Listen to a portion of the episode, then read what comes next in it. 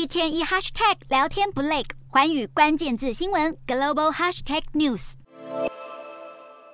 巴黎街头涌现大批人潮，好几千人挥舞着红色的工会旗帜，在十号再次上演大罢工。以巴黎为中心点的法兰西岛大区交通系统几乎瘫痪，有一半的地铁线路被关闭。RER A 线平均每三辆列车只有一辆在运行，B 线则是每两辆才出动一辆。巴黎公共交通近期的辞职人数暴增了百分之四十五，招聘困难再加上缺勤激增，让地铁和巴士的司机人手不足，服务质量每况愈下。这次罢工的诉求依旧是要调涨工资。也有大批民众不满总统马克宏想要延后六十二岁退休年龄的计划，趁着这次机会要一并宣泄施压。在隔海相望的英国，伦敦地铁的员工也在同一天启动了二十四小时罢工，抗议退休金遭到变动以及裁员的问题。不止交通系统，现在英国皇家护理学院还有大学工会也接连宣告要发起罢工，要求雇主改善薪酬福利。全国一百五十间大学最少有七万名职员都会参与，可能成为英国高等教育界史上最大规模的罢工。